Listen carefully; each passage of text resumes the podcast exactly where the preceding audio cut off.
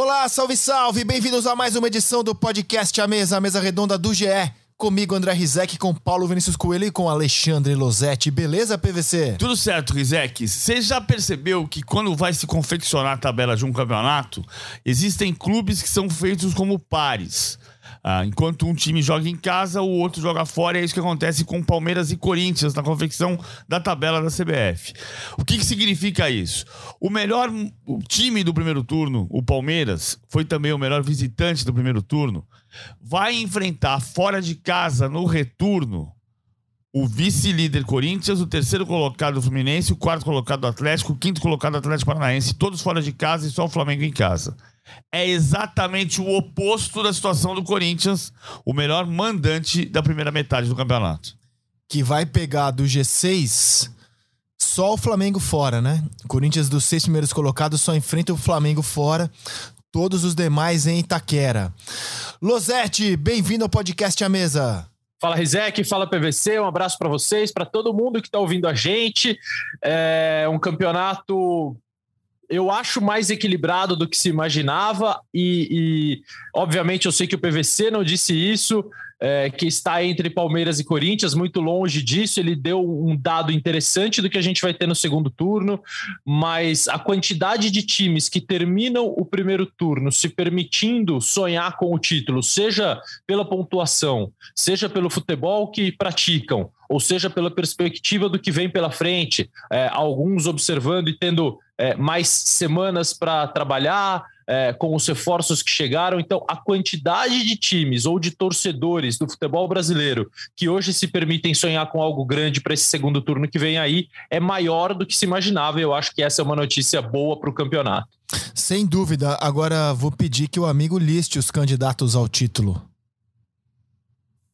do Flamengo para cima na pontuação atual. É, e aí eu tô sendo um pouco injusto, talvez. Não sei se injusto, mas Flamengo e Internacional têm a mesma pontuação. Eu não vejo força no Internacional para buscar uma recuperação, mas vejo no Flamengo possibilidade de. Não significa que o Flamengo vai fazer isso, porque ele tem que é, tirar nove pontos do líder, cinco do vice-líder, quatro do terceiro colocado, e aí dois e um do, dos dois Atléticos. Mas eu acho que o Palmeiras, primeiro, o Corinthians, segundo, o Fluminense, terceiro, o Atlético Mineiro, quarto, o Atlético Paranaense em quinto e o Flamengo em sexto, hoje é, podem sonhar, podem imaginar e, e, repito, diante das novas circunstâncias que vão aparecendo, o Atlético Mineiro vem com o Cuca e isso é, é uma atração do segundo turno, será uma atração do segundo turno. Essas equipes terão eliminações e classificações pela frente. A gente vai ter, por exemplo, Atlético Paranaense e Flamengo se enfrentando na Copa do Brasil. Isso pode causar consequências técnicas, emocionais, psicológicas, físicas, principalmente, para quem passar e para quem ficar pelo caminho. Então, hoje eu acho que os seis primeiros podem sonhar, Rizek. O Flamengo perdeu muito tempo com o Paulo Souza, né? O Dorival Júnior assume o time em 14, já é o sexto e mais até do que posição é, é um outro Flamengo. É, será que a gente vai ter um outro campeonato? Porque o Atlético Mineiro tem um outro técnico, tem quatro reforços. O Corinthians traz um centroavante que muda muito uh, o poder ofensivo da equipe e estreou o Balbuena. Não acho que o Balbuena comece logo como titular, mas é uma novidade. O Flamengo, além. O Flamengo tem Cebolinha e Vidal para desfilar nesse retorno e pode trazer ainda alguns outros jogadores. O Fluminense não vai mudar muito. A gente ficou na expectativa do impacto da saída do Luiz Henrique e o Fluminense está jogando sem o Luiz Henrique, está se virando. É, o Galo traz o Cuca, quatro reforços. O Palmeiras não muda muito, né? O mesmo time. No máximo, a gente vai ver os dois argentinos ganhando minutagem, né? O Merentiel e o Flaco Lopes. Não, não há grandes mudanças previstas no Flamengo. Você tem expectativa de ser um campeonato muito diferente por causa da janela e a chegada do Cuca ao Galo no retorno, PVC? Ah, o Cuca é um, é um, mistério, porque quando ele voltou pro Palmeiras em 2017, todo mundo imaginava que o time fosse deslanchar, o time foi vice-campeão brasileiro. Igualzinho, né? Ele era campeão em 16, foi embora em cima da. Assim, foi embora logo depois do título e, e voltou.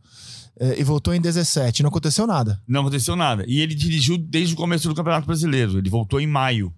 Dessa vez ele voltou só em julho. Então ele vai pegar o começo do segundo turno. Ah, é, é difícil ter certeza do que vai acontecer com o Atlético acho que o Atlético a tendência é melhorar, mas, mas não dá para ter certeza absoluta. Eu acho que o Flamengo, o Flamengo tá subindo de produção. O Flamengo tem três vitórias seguidas no Campeonato Brasileiro. Quando as pessoas estão misturando muitas coisas, então parece que você tem uma reação absoluta do, do, do Flamengo. No brasileiro são três vitórias seguidas. Ah, Contra times também de baixa tabela. debaixo da tabela. É. Mas, mas, mas tem um crescimento. O Pedro é impressionante o que ele tá fazendo de gol e assistência dos últimos 19 gols do Flamengo com o Dorival Júnior. Os últimos sete jogos em que o Pedro virou titular, ele tem nove gols e na minha conta três assistências. Mesmo eu, eu vi cinco também, mas assistências. Mas se Talvez a grande três- novidade no Flamengo nem sejam os reforços, seja o protagonismo do Pedro. É, ele participou de 12 de 19 gols, é 63%. 63% dos gols do Flamengo passam pelo Pedro, ou passe ou gol. Então acho que o Flamengo vai subir, mas, mas são ainda nove pontos de, de desvantagem para o Palmeiras. Ah, o Palmeiras não tem uma garantia de ser campeão, diferente dos. Embora seja campeão do turno e em de 19 campeonatos por pontos corridos, 14 tiveram campeão no primeiro turno como campeão ao final. Mas o Palmeiras podia abrir seis pontos e não conseguiu abrir esses seis pontos, porque perdeu muito ponto em casa. E agora vai ter jogos difíceis fora de. muito difíceis fora de casa. Talvez tenha perdido muito ponto em casa também por causa da qualidade dos adversários, né? Quando você pensa que ele enfrentou o Corinthians, venceu, Fluminense empatou, Atlético empatou, ah, Atlético Paranaense perdeu, ah, Bragantino venceu, só jogou contra o Flamengo fora, tem um pouco disso, mas perdeu muito ponto em casa. E, e talvez isso explique ter aberto quatro pontos, podia abrir seis. Se o Corinthians empatasse ontem, ele abria seis para o terceiro colocado e cinco para o segundo colocado, que é o Fluminense. A maior distância que já foi aberta no primeiro turno foi a do Corinthians de 2017, abriu oito pontos para o segundo colocado. Em 2007, o São Paulo abriu seis para o Botafogo, segundo colocado. E aí não iam perder o campeonato mais. Não iam perder mesmo. O Palmeiras ainda está numa posição que ele pode perder o campeonato. Claro. Embora seja o favorito. Óbvio. Não, assim, eu, eu, sem querer ser poliano, eu vejo potencial de crescimento para todos os candidatos ao título, sabia? Ou praticamente todos. Porque, assim, o Palmeiras ele não tem Copa do Brasil. Então, essa semana, por exemplo, ele vai treinar.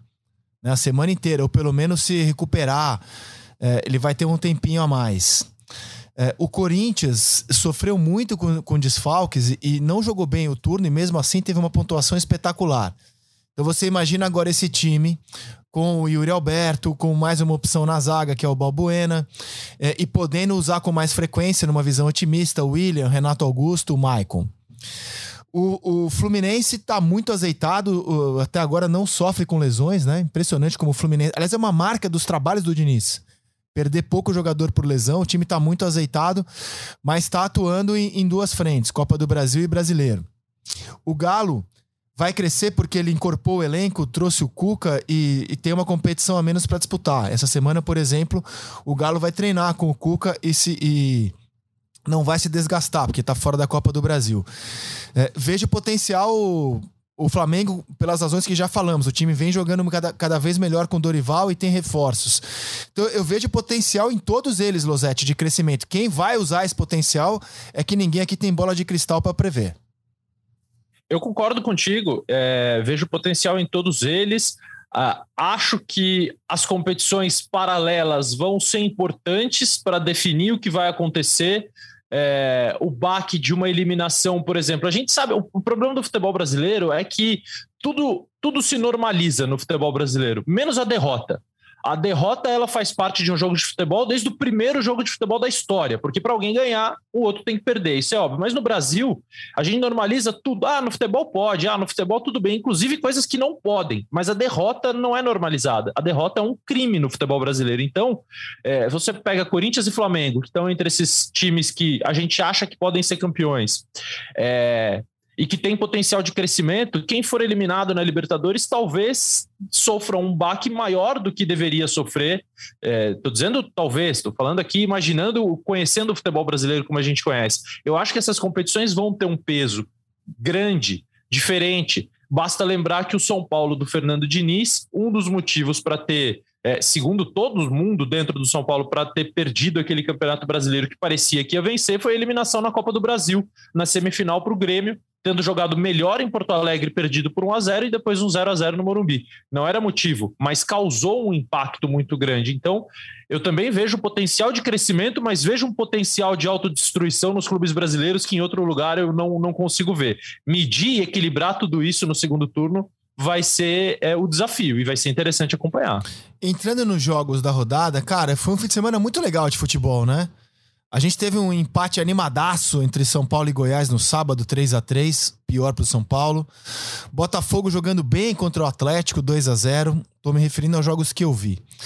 É, me diverti demais, cara, no jogo do Palmeiras contra o Internacional. Que partida legal, cara. Que jogo que Palmeiras e Inter fizeram no Allianz Parque. Para mim, o grande jogo da rodada, um dos melhores do campeonato. E na vitória, com, muito, com muita personalidade do Corinthians no Mineirão. Vou aqui começar a destrinchar os jogos.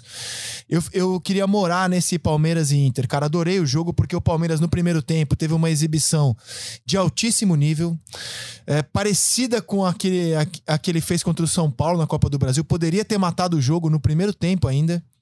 É, só dava Palmeiras, muito sólido, muito consistente. Gustavo Gomes fazendo uma partidaça, o Dudu fazendo uma partidaça, Zé Rafael jogando muito, Marcos Rocha muito consistente, o Everton, nas vezes em que era acionado, impecável. Jogaço. Aí no segundo tempo, o Inter melhora muito, o alemão é, começa a criar muitos problemas. O Maurício entra e muda o time. O Internacional começa a levar problemas para o Palmeiras. Empata o jogo com o méritos. O Palmeiras vai buscar o segundo gol. É, depois de dar duas bolas na trave, quando estava 1x0 ainda com o Zé Rafael. Cara, achei um jogo assim espetacular. É um jogo que, se fosse na Europa, a gente estaria aqui se derretendo pelo nível de competição do que foi esse Palmeiras 2 Internacional 1, PVC. Tecnicamente foi muito bom mesmo. As jogadas do Zé Rafael, as duas, é muito muito, é, muito bem trabalhada essa jogada, né? Você viu? O Palmeiras fez três gols assim no primeiro turno: dois contra o Corinthians, do Danilo e do Rony. Cobrança do, do Veiga no primeiro pau em Barueri, a subida na, na risca da pequena área, um pouquinho dentro da pequena área, no primeiro pau, cabe, o cabeceio. Fez um gol assim num outro jogo, acho contra o Bragantino. E fez Gustavo duas... Gomes contra o Corinthians. Gustavo Gomes, Gustavo Gomes contra o Corinthians.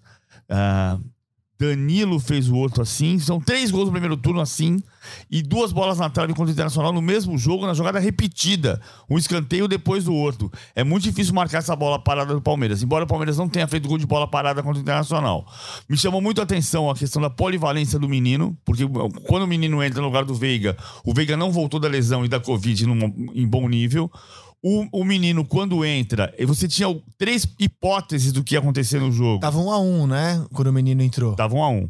Tinha três hipóteses do que ia acontecer no jogo. Uma, o menino entrava na ponta direita como jogou a final da Libertadores de 2020. E você puxava o Scarpa, que estava na direita, para a faixa central.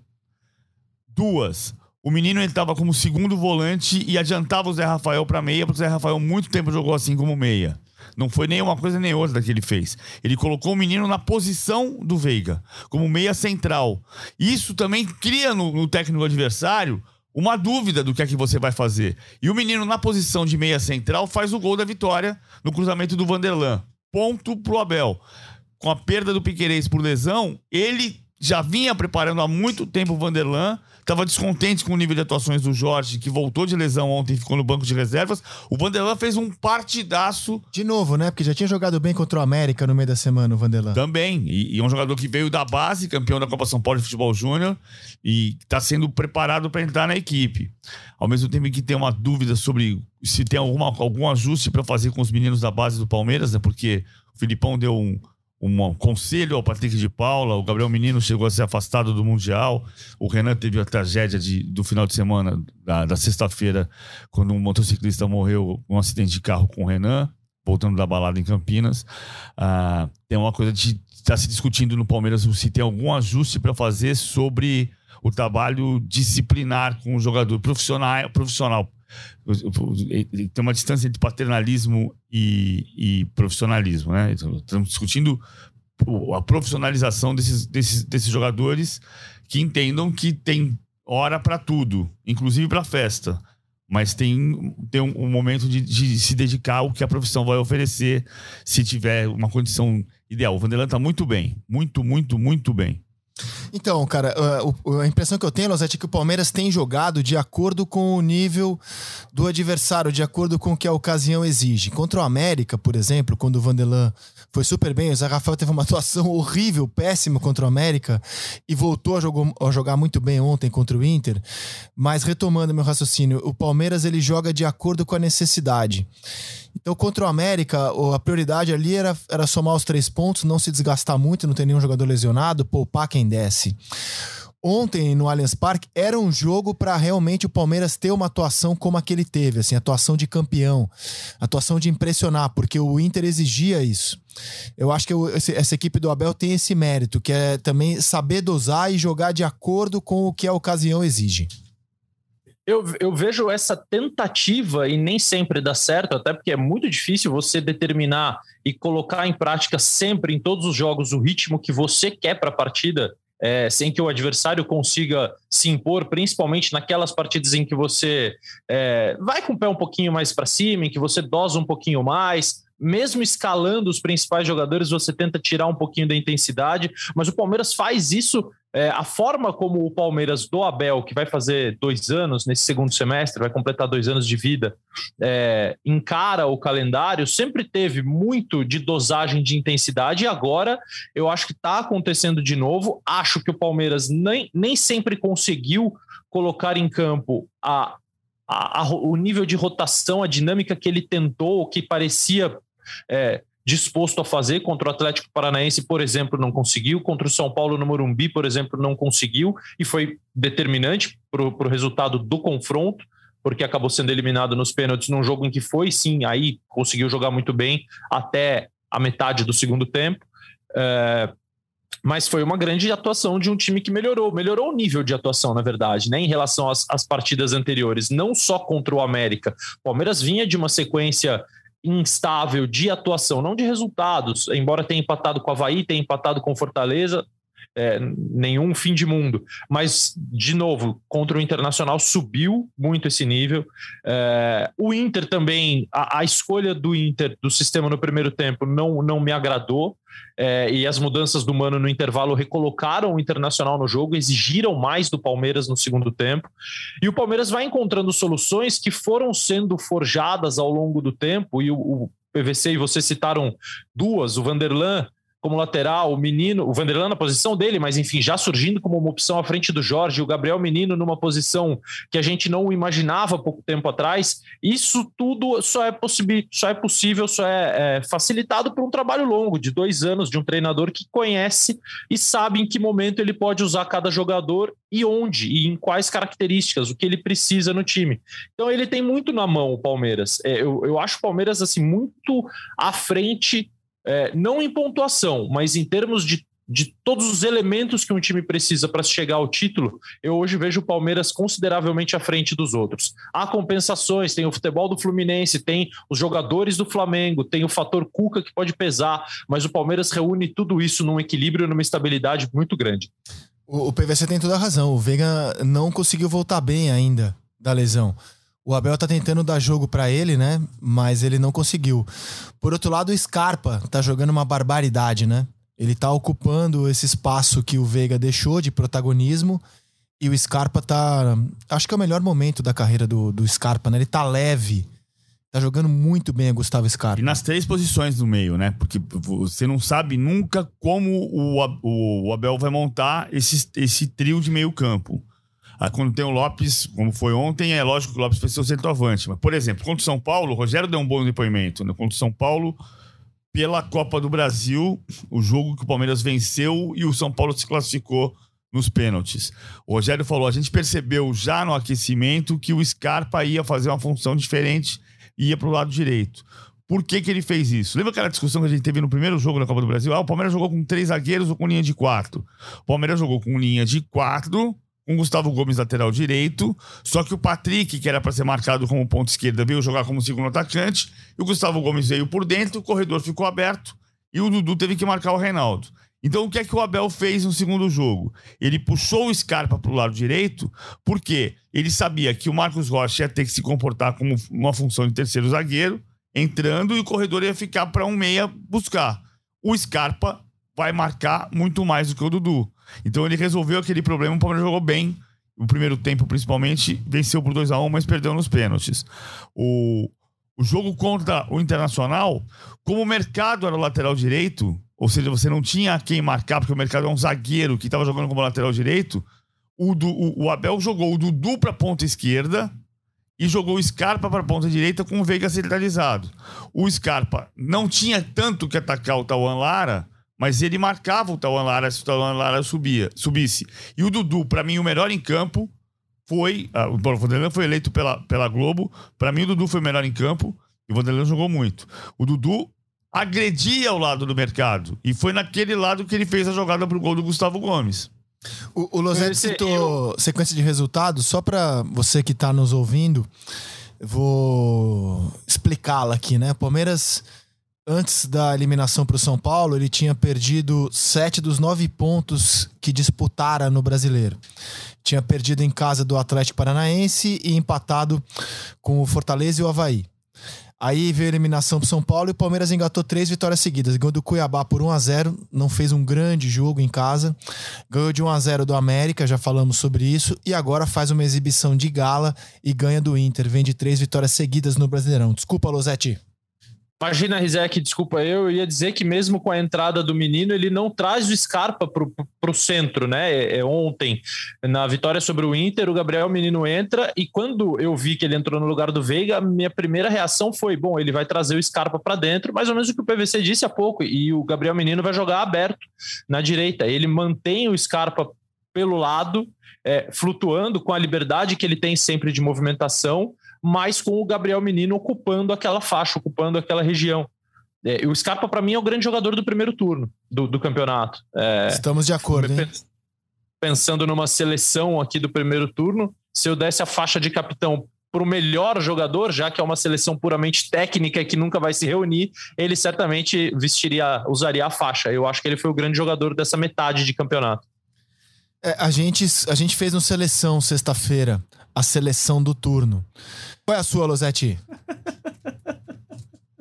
Olha, é, pensando em seleção, da, é, eu, eu tava ouvindo aqui, bom, vamos lá, Cássio, Marcos Rocha, Gustavo Gomes, eu tenho um, um, dilema na zaga, porque eu acho que o Manuel é o zagueiro mais decisivo do campeonato, mas o Nino, é, o Nino joga mais bola, eu acho o Nino mais importante para o funcionamento do Fluminense, mas eu vou de Manuel porque eu não desprezo o gol, o cara ganhou muito ponto para o Fluminense, então Manuel e na lateral esquerda é disparada a maior dificuldade é, que eu tenho de encontrar. O Piquerez é o mais regular é, no, do, do, campeonato, então acho que eu fico com ele, embora o Arana seja o mais talentoso.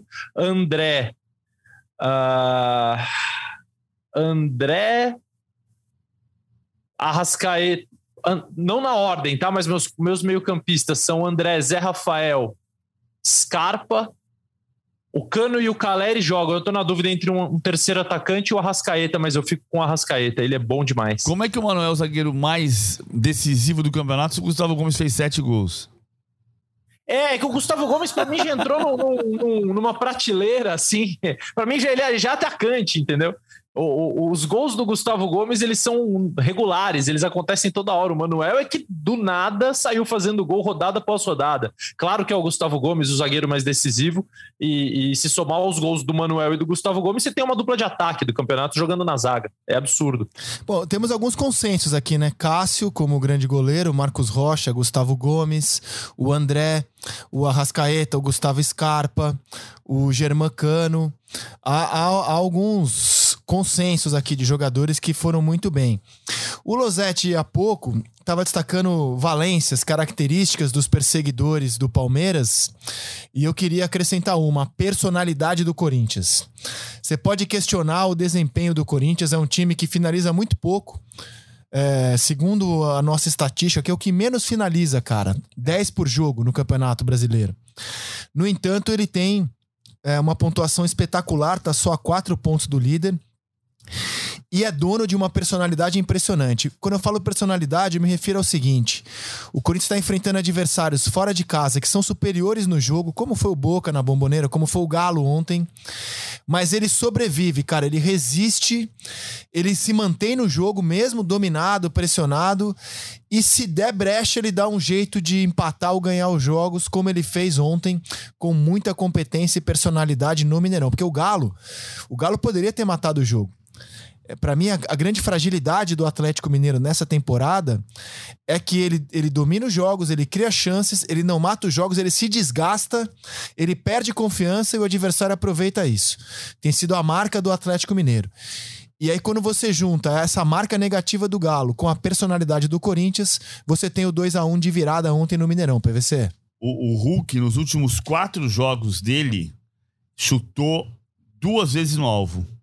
Foram 14 finalizações, duas no alvo. Uma contra o Botafogo e uma contra o Corinthians.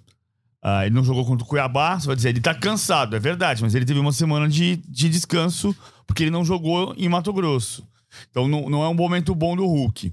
O Corinthians foi anunciando que podia fazer empatar o jogo e acabou virando no começo do segundo tempo, quando a bola começa a circular nos pés dos jogadores do Corinthians, que é a característica mais forte desse time desde o ano passado.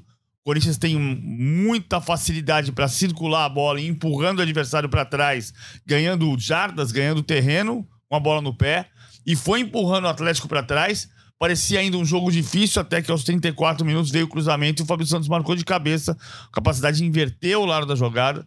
Fábio Santos, eu sou. Eu acho admirável a capacidade tática do, do Fábio Santos. Ele entende o jogo de uma maneira. Ah, e técnica também, cara. O gol é difícil pra caramba, Muito o difícil. cabeceio que ele fez. E depois ele acaba fazendo o segundo gol num pênalti absurdamente não marcado pelo árbitro. A gente tem que parar de achar que é acerto do VAR e começar a entender que é erro de arbitragem. Porque o VAR só funciona nos árbitros são bons. Não tem nada que, que, é, não tem nada que justifique o árbitro não dar um pênalti daquele. Aliás, o pênalti no Giovani, né? O Giovani entrou contra o Fluminense naquela derrota de 4 a 0 chamou atenção. Aí precisou do garoto na bomboneira, ele entrou bem pra caramba na bomboneira. E o Vitor Pereira perdeu o Mantuan, que era um grande escape pela direita, mas tá ganhando um atacante abusado, de muita personalidade e qualidade, que é o Giovani, hein? Tem entrado muito bem nos jogos. Losete, qual a sua análise da vitória do Corinthians ontem? Eu não gostei do primeiro tempo do Corinthians. Eu achei que é, a ideia. E a ideia do Corinthians é sempre trabalhar pelos lados, invertendo a bola, fazendo esse, essa circulação que o PVC sempre destaca. Mas o ataque ao, a, a área, o ataque ao espaço vai ser normalmente feito pelos lados e ele gosta de aglomerar jogadores pelos lados. Então ele tinha Fagner, Juliano e Adson tentando fazer na direita, Fábio Santos, Maicon e William do lado esquerdo. Só que como o William e Adson vêm muito para dentro, principalmente o Adson, para tentar a definição da jogada, né? o William busca o fundo, ele tem repertório, mas são jogadores que vêm se movimentar muito perto do Yuri Alberto e o Fábio Santos e o Fagner não são esses laterais de atacar o tempo todo, de ultrapassar o tempo todo. Eles são caras de muita qualidade de saída, de muita qualidade na circulação de bola, mas não do ataque ao espaço. Eu acho que o Corinthians melhorou quando passou a ter o Gustavo Silva, o Gustavo Mosquito por um lado, o Adson pelo outro e depois o Giovani entrando no lugar do Adson. Ficou um time mais equilibrado, é, com a entrada do Cantilho, que tem sido importante para fazer essa primeira construção e liberar o Duqueiroz desse papel. No primeiro tempo, o Duqueiroz era o primeiro volante do Corinthians, então é, o Corinthians perdia o jogador que recebe a bola numa zona um pouco mais adiantada e acelera o jogo, porque nem o Maicon está conseguindo fazer isso. E aí me parece uma questão física momentânea do Maicon, e nem o Juliano tem conseguido fazer isso, e aí eu já não sei se é mais tão momentâneo assim. Eu não sei se o Juliano, numa, chegou a uma fase da carreira em que ele não vai mais acelerar o jogo, ele vai trabalhar com outra característica que pode ser muito útil ao Corinthians, desde que ele tenha ao lado dele alguém que possa fazer. É, era o do Queiroz. Então, quando entra o Cantilho, o do Queiroz é adiantado, ele vai para frente desse triângulo de meio campo e aí sim o time fica mais parecido com aquilo que a gente normalmente vê do Vitor Pereira, com jogadores rápidos do lado, com o Duqueiroz acelerando por dentro, é, com um centroavante que continuava flutuando, ora Yuri, ora o Roger, depois que o Yuri Alberto saiu. Mas acho que foi um jogo competente de um time que nunca sai do jogo, né? É uma, é uma capacidade de concentração, essa personalidade que você destaca, é se concentrar para não sair do jogo nos momentos mais difíceis. É, o, o, o saber sofrer sendo interpretado de, de uma forma um pouco diferente. Até porque eu acho que ontem o Corinthians não sofreu tanto assim. O Galo não fez o Corinthians sofrer. O Galo fez um golaço logo no comecinho com o Queno. Poderia, e pela escalação que tinha, ter jogado melhor do que jogou. Não se espera numa troca de treinador, num jogo com interino, é, um, um desempenho brilhante. Mas eu acho que o Atlético tem mais para dar. Tá ali. Como o Cuca vai tirar, e de onde ele vai tirar, e de quem ele vai tirar, é, essas são dúvidas que a gente vai ver serem respondidas. Os reforços vão, vão ser mais usados. O Allan Kardec entrou só depois que tomou a virada. Entrou aos 43 do segundo tempo. E para mim, ele e o Hulk vão ser dupla de ataque titular. Eu, eu tenho muita sensação que o Kardec vai ser mais importante do que a gente pensou quando ele foi contratado. O, uma coisa que, até pela questão do Hulk, se o Hulk tiver de fato sentido desgastado, é, e tendo chutado 14 vezes, duas só no alvo nos últimos quatro jogos, ele está apresent... ele tá mostrando sinais de desgaste. Ontem, quem jogou muito bem na zaga do Corinthians também, além do Balbuena, foi Bruno Mendes. Bruno Mendes jogou um partidão. Eu ia chamar atenção para um detalhe, porque o, o Atlético... Acho que o Balbuena teve um pouco de dificuldade, normal, né? De quem não jogava havia um tempinho e estava fazendo sua reestreia. E um pouco de jogar do lado esquerdo também. Bruno Mendes jogou mais pelo lado direito. A gente que se acostumou a ver o Balbuena jogando no West e no Corinthians do lado, do, do lado direito da defesa. Ontem ele veio mais para a esquerda para o Mendes jogar pela direita.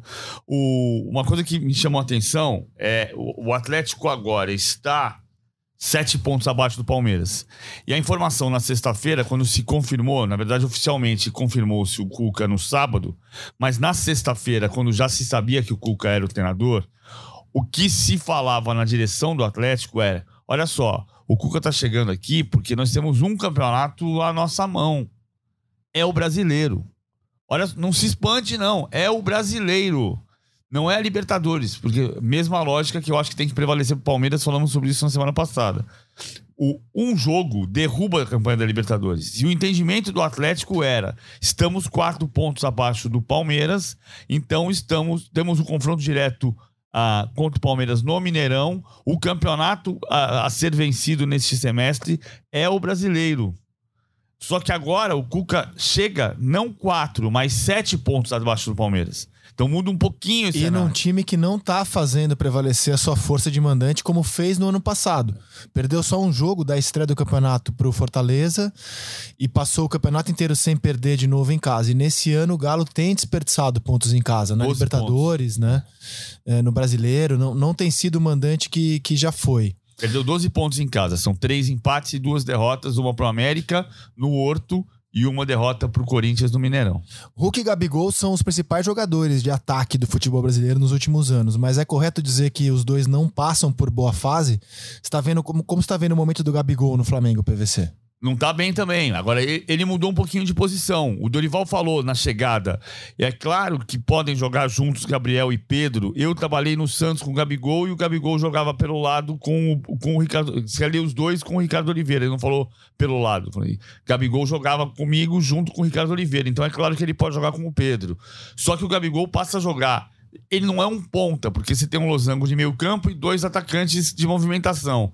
Agora, o Gabigol sai mais da área para o Pedro centralizar. E ele não está não tá parecendo tão adaptado a essa função. Mais do que isso, porque assim, ele teve muita chance de finalização, né? Ele não tá no momento de boas finalizações, tá perdendo muito gol. Alguns que ele caprichosamente é, desperdiça a chance porque aconteceu. A bola que ele bateu ah, e ficou olhando a bola passar do lado do Vladimir, que ele bate da, do, quase na pequena área, quase na risca da pequena área, e ele tira do goleiro e fica olhando para ela como se fosse uma tacada de sinuca, esperando que ela vá tocar na caçapa e cair, e a bola sai raspando a trave, aquele é gol que o Gabigol faz. Ele teve outra que ele saiu frente a frente com o Vladimir, foi tocar, o Vladimir saiu, fechou o ângulo e, e, e conseguiu fazer a defesa. O Gabigol tá perdendo gols que ele não costumava perder na sua melhor fase. Rosete? Mas está compensando, né? Com, com boas construções. Hoje o Gabriel está mais construindo bem do que finalizando bem. Eu acho que o, o, Gabriel não é um construtor, mas se você tem um atacante que ganha novas parcerias e novas atribuições, ainda que ele não esteja funcionando na sua principal característica, mas ele consegue compensar, eu vejo o momento dele melhor que o do Hulk. É, já pensando nos dois, na comparação não, que você fez. concordo, o Hulk concordo. É É, o Hulk é um grande definidor de jogadas e também um, um grande preparador de jogadas. Não está acontecendo nenhuma coisa nem outra no jogo do Atlético. É, o Gabriel está participando dos ataques do Flamengo bem e ontem ele foi as duas coisas. Ele foi um segundo atacante no primeiro tempo e foi um ponta, não ponta que faz o corredor o tempo todo, mas a posição dele no segundo tempo, a partir da entrada do Everton Cebolinha no lugar do Diego, ela muda, né? Porque o Everton Ribeiro vem fazer um segundo homem do lado do João Gomes Aí você passa a ter o Everton na esquerda, o Gabigol na direita, o Arrascaeta por dentro e o Pedro à frente. Vira um 4-2-3-1 com o, o, o, ponta da esquerda sendo agudo, indo para o fundo, que era o, o, Everton, e o Gabriel vindo para dentro e abrindo o corredor para o Rodinei. É, mas eu acho que o Gabriel ainda consegue participar coletivamente de um time que está jogando. Não é, não é ainda uma maravilha, uma máquina, um time que e nem sei se vai ser, e se tem essa, essa obrigação de ser, mas um time que hoje está funcionando coletivamente melhor do que o Atlético, apesar das fragilidades defensivas que o Havaí chegou a conseguir explorar em alguns momentos. O Gabigol foi o jogador que mais finalizou na ressacada, foram seis finalizações, o Pedro, o Pedro teve cinco. Das seis do Gabigol, duas no alvo e quatro para fora. É, aquela foi um detalhezinho, né? Ele, ele mirou a caçapa certinho, a bola escapou um pouquinho na trave. Ah, e hoje, assim, o Losetti falou do Cebolinha. É, hoje, quando você olha o elenco do Flamengo, assim, tem um. Quando você olha pro ataque, o Pedro não vai sair para entrar o Cebolinha, né? O futebol do Pedro é, hoje mantém o Pedro como titular. E é a primeira vez que o Gabigol joga ao lado de um atacante que está mais goleador que ele. É. Então, assim.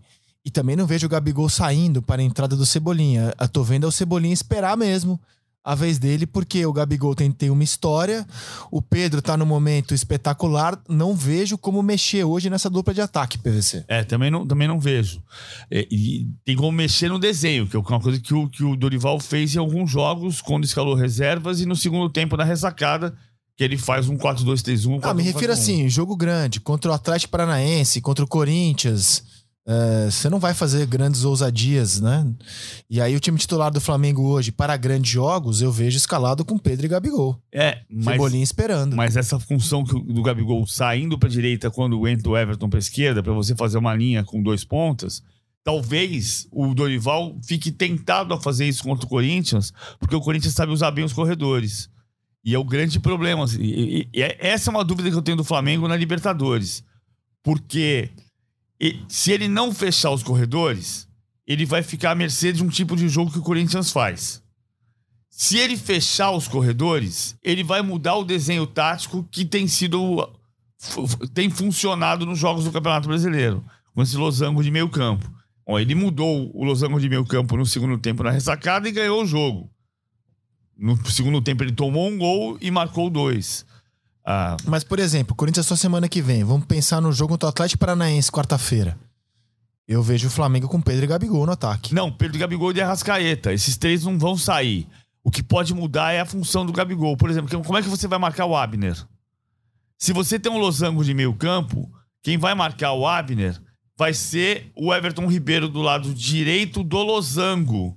Mas até ele chegar, o Abner já passou. Se é que o Filipão vai atacar o Flamengo no, no, no Maracanã, né? Quarta-feira, né? Mas ele vai ter algum escape. Acho mais provável que o Abner marque quem cair por ali. É, mas ele vai. Mas o, o Abner vai ter algum escape. Alguma Sim. hora ele vai escapar. Sim, mas assim, conhecendo o Filipão e até o Atlético Paranaense, acho pouco provável que o Atlético ataque muito o Flamengo na quarta-feira. Não, não sei. E aí, Luzetti? É, eu, eu tenho a mesma é, preocupação, entre aspas, assim, a mesma dúvida do PVC em relação a esse sistema. Ele é, ele é um sistema que te, te oferece muita possibilidade com bola e o Flamengo tem demonstrado isso. É, ele, ele coloca próximos em campo jogadores muito bons e que, e que se reconhecem muito facilmente, mas vai ter essa questão sim dos corredores, porque quando você marca, quando você tem um losango, para você fazer uma linha é, é demora mais. Se o adversário gira a bola de um lado para o outro com velocidade, como faz o Corinthians muito bem, alguns outros times do Brasil, é, ou com bola longa, ou com a bola indo de pé em pé, mas com velocidade, é, você cria um desequilíbrio nesse sistema de marcação que o Flamengo ainda não enfrentou. É, o Flamengo ontem teve alguma dificuldade no primeiro tempo contra o Havaí. O Havaí fez inversões, é, mas eram, é, eram inversões limitadas pela qualidade do time do Havaí, do elenco, que é um bom time, mas não tem nem de perto a qualidade que tinha do outro lado. O Corinthians tem. É, o Atlético Paranaense pode ter, embora não seja esse forte, esse o jogo forte, mas eu acho que é uma questão sim que o Dorival está passando pela cabeça dele. O ponto é, é, é uma dúvida de, de, individual ou coletiva. Você vai fazer isso contra o Corinthians, você precisa tirar um dos quatro. Não, não, não dá para fazer, porque não adianta também achar que você vai marcar o corredor com o Gabriel. O, o Gabriel ele vai, ele, ele, ele tem a disciplina para jogar ali, mas num jogo em que te exige você ser atacado o tempo todo, voltar o tempo todo, uma concentração defensiva muito grande, esse jogador para mim também não é o Gabriel. Então, vai exigir que se faça uma modificação tirando um jogador que está bem. Não necessariamente o Gabriel, ele pode continuar no time, mas é, é, alguma mudança tem que ser feita. E, e, vai ser um dilema gostoso de acompanhar. Não sei se gostoso para o Dorival resolver. É, eu, eu ainda acho que a gente está falando de times que não vão atacar tanto o Flamengo, assim como vocês estão projetando. Mas voltando ao jogo contra o Havaí, o Vidal entrou, jogou bem pouquinho, mas deixou uma boa impressão, PVC? Deixou. Ele tem um desarme o desarme que, que resulta na jogada do, do, segundo gol do Flamengo. Não finalizou nenhuma vez, deu seis passes, não errou nenhum. Sim, foi pouco tempo que ele jogou e jogou de uma maneira adequada. A pergunta do, do Vidal um pouco é onde ele entra nesse time, porque você olha para o patinho feio João Gomes em nome, mas em desempenho não. Em desempenho ah, não, João Gomes primeiro muito. volante e Vidal segundo homem. E aí você tira o Thiago Maia. Sim. Você perde um pouco, você perde marcação. Ah, mas você ganha a qualidade do, do Vidal, né? Sim. E o João Gomes eu acho que pode ser um ótimo primeiro volante. Não, ele tem jogado como primeiro volante Sim. às vezes. Ontem, por exemplo, não. Ontem com o Diego, quem jogou de primeiro volante foi o Diego, enquanto Sim. o Diego esteve em campo. Sim. Né, o primeiro tempo. Aí o Diego sai até porque tinha tomado o cartão amarelo, no lance tolo, ele deixa o braço no Bruno Silva e toma o um cartão é, amarelo. É, eu, eu tô vendo o Flamengo assim, ó, João Gomes, Vidal, Everton Ribeiro, Arrascaeta, Pedro e Gabigol. Hoje, assim, o, o Flamengo do meio para frente como, com essa escalação. Assim, não, não tenho muita dúvida. Eu vejo assim, vocês não? Tô falando sozinho aqui, vocês não? Eu, eu tenho, não, não, eu tenho eu, dúvida. Eu tenho dúvida. Eu acho que dá, dá para fazer. A minha dúvida é só a seguinte: o João Gomes, quando você puxa ele para ser o primeiro volante, você perde capacidade de pressionar a saída do adversário que o João Gomes, posicionado um pouco mais adiante nesse losango, ele faz esse, esses gatilhos de chegar, de pressionar mais do que o Everton, porque ele tem mais capacidade física para fazer isso. É, e o Flamengo depende muito dessa primeira pressão para ter sucesso no seu desenho. Essa é a minha dúvida. Eu acho que o, o, que o Dorival vai tentar essa formação, com João Gomes de primeiro, Vidal e Everton Ribeiro um pouco à frente dele. Mas eu não sei se Vidal e Everton vão conseguir fazer com ou por muito tempo durante o jogo essa pressão que o Flamengo precisa. Aliás, o Everton cresceu bastante com o Dorival, né? Voltou é. a ser um jogador especial Olha, sob o comando do Dorival Júnior. Isso que, o, isso que o, o Losetti está dizendo, se a gente pegar o jogo contra o Havaí, não foi um jogo de muitos desarmes no campo de ataque, não. O Flamengo só desarmou duas vezes no campo de ataque, mas as duas vezes foram no primeiro tempo. Que é quando o João Gomes está no losango pelo lado esquerdo, não está como primeiro volante. E amigos, como foi o dinizismo ontem em Volta Redonda, hein? Que visão. O Fluminense ainda é o melhor futebol do Brasil da última semana, PVC? Eu acho que é. Eu acho que é justo dizer. Tinha um jogo muito difícil contra o Bragantino.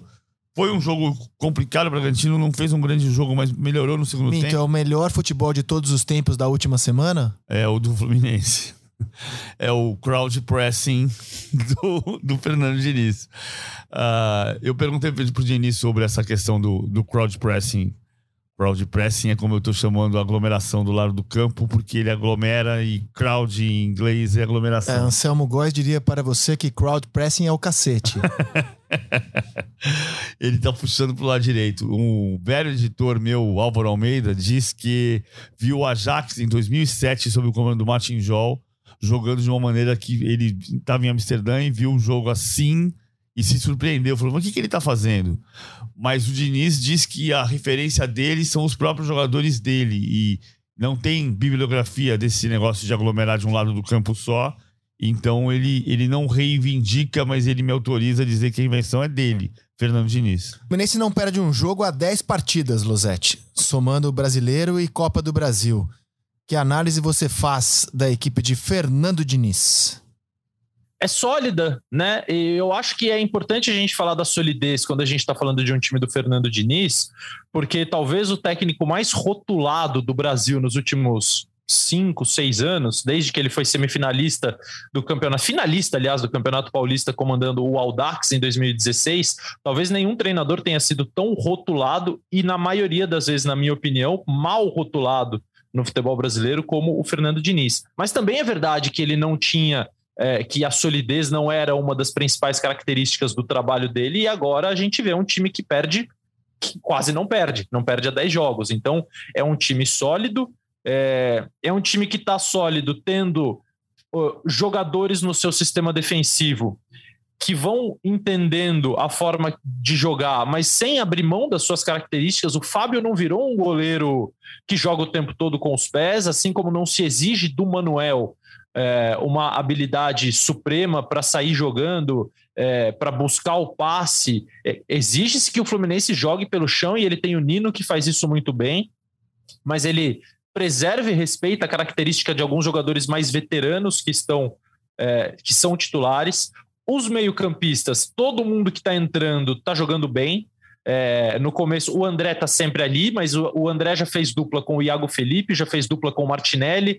É, ontem jogou com o Nonato, como, como titulares ali do meio-campo centralizados, e o Nonato também fez um bom jogo. É, com o Natan titular no lugar do Matheus Martins, e depois o Matheus entra, é, eu acho que melhorou com o Matheus, o time se reconheceu um pouco mais na, na capacidade de velocidade do Matheus, mas o Natan é um cara que também, por característica, pode entregar o que o Diniz gosta, de juntar jogadores do lado direito e ter um meio-campista a mais para trabalhar. Eu acho que é um time que ainda está se ajustando, não está pronto. O, o Ganso parece um pouco mais adiantado, perto do cano. É, é, é um time que tem algumas variações sutis, mas tem e, e, acho que pode ainda também tem margem de crescimento.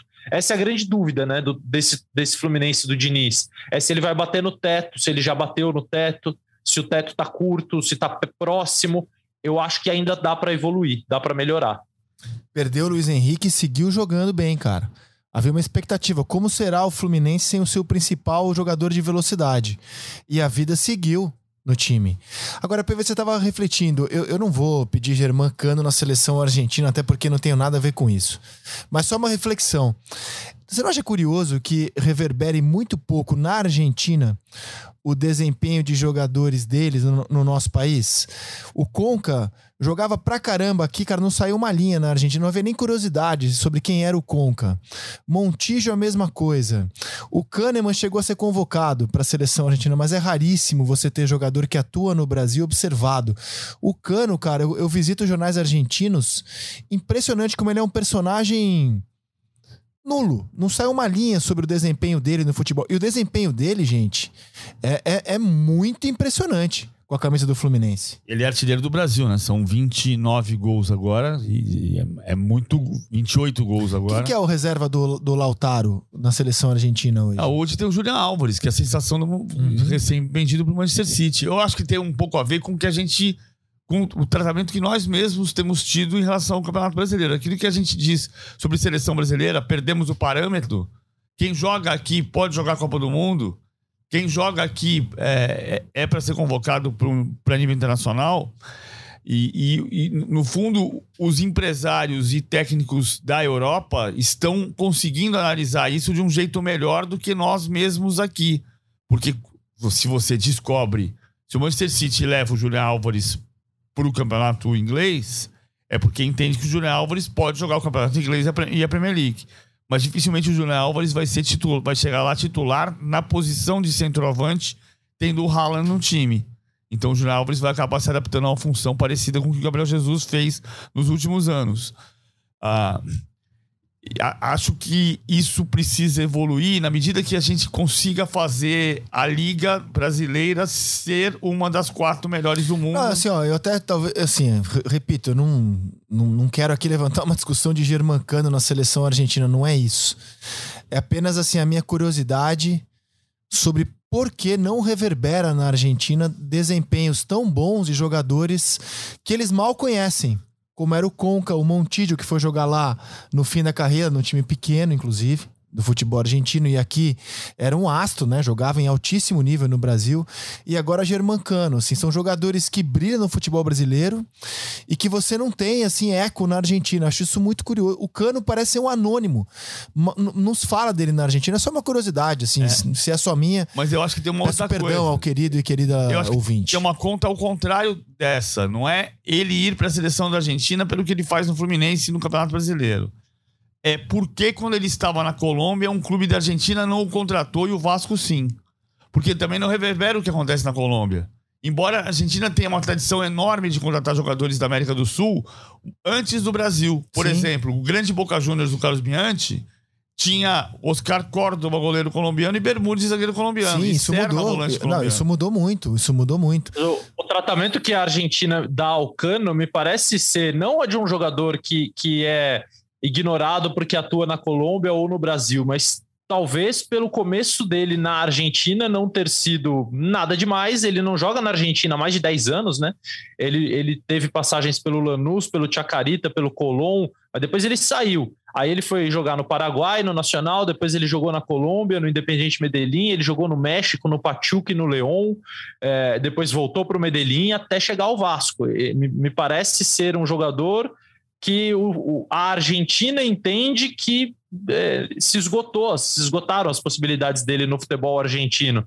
Mas eu tenho a mesma curiosidade que você, eu não estou aqui te respondendo, eu estou procurando respostas, porque de fato o desempenho dele é, é impressionante. É, é, um jogador de 34 anos. Eu acho que a Argentina não o considera nem para a seleção, nem para voltar a jogar na Argentina como protagonista de um clube. Mas ele é pauta, no mínimo ele é pauta. Né? Um é, cara que chega no Brasil e faz tudo que ele faz, ele é pauta. Se eu fosse editor do, do jornal argentino, eu tentaria mandar um correspondente para o Rio de Janeiro acompanhar uma semana do Cano, por exemplo.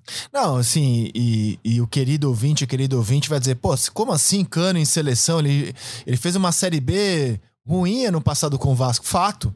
Eu tô me referindo ao, ao desempenho dele esse ano, cara. Ele, ele tá jogando uma barbaridade, assim, né? É, ele é o centroavante hoje que todo técnico gostaria de ter, né, cara? O cara que te resolve a vida com um toque na bola. Né? Nossa e... dupla de ataque da seleção do turno é a Argentina. Nós três é. aqui, Cano e Caleri. É isso, é a primeira vez na história do Campeonato Brasileiro que o artilheiro e o vice-artilheiro são estrangeiros. Rapaz. Aliás, assim, centroavantes fizeram bonito, né? É, o Pedro Raul fez um ótimo campeonato, o Caleri fez um ótimo campeonato, Pedro tá indo bem.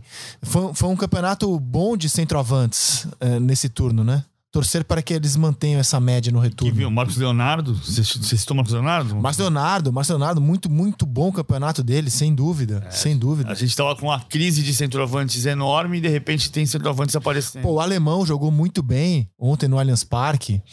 Pô, meus amigos, o nosso tempo de hoje findou, voltamos na sexta-feira. Aquele abraço ao senhor, hein, Alexandre Losetti. Quem vai ganhar os jogos nessa semana de Copa do Brasil? Assim, a, o pai Losetti tá apostando em, em qual goleada nesse meio de semana? Ah, você sabe que eu detesto isso, mas eu não fujo. Não vai ter goleada essa semana. O São Paulo não goleia ninguém porque não tem uma defesa que permita golear. São Paulo conseguir vencer, já vai ser um ótimo resultado no Morumbi contra o América. Uh, o Fortaleza tá mal. Aliás, Fortaleza e Santos foi um jogo horrível desse fim de semana de bons jogos. Horrível, horripilante uh, na estreia do Lisca. É, a maior diferença entre dois times que vão se enfrentar é Fluminense e Fortaleza. O Fluminense joga muito bem, o Fortaleza joga mal nos últimos jogos. O Fortaleza não consegue mais jogar bem e não vencer. Agora ele não vence jogando mal. Então é a maior diferença, mas eu não acho que vai ser goleada, acho que vai ser difícil para o Fluminense.